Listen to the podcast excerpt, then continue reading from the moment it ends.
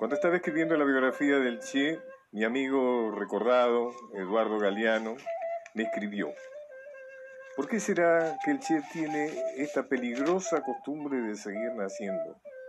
Cuando más lo insultan, más lo manipulan, más lo traicionan, más nace. Es el más nacedor de todos. Puede ser que en el acento que utilizara al hablar se escapara algo de la Argentina. He nacido en la Argentina, no es un secreto para nadie. Soy cubano y soy argentino también. Y si no se ofenden las ilustrísimas señorías de Latinoamérica, me siento tan patriota de Latinoamérica, de cualquier país de Latinoamérica, como el que más. Y en el momento en que fuera necesario, estaría dispuesto a entregar mi vida por la liberación de cualquiera de los países de Latinoamérica, sin pedirle nada a nadie, sin explotar a nadie. Esa proclama es patria o muerte.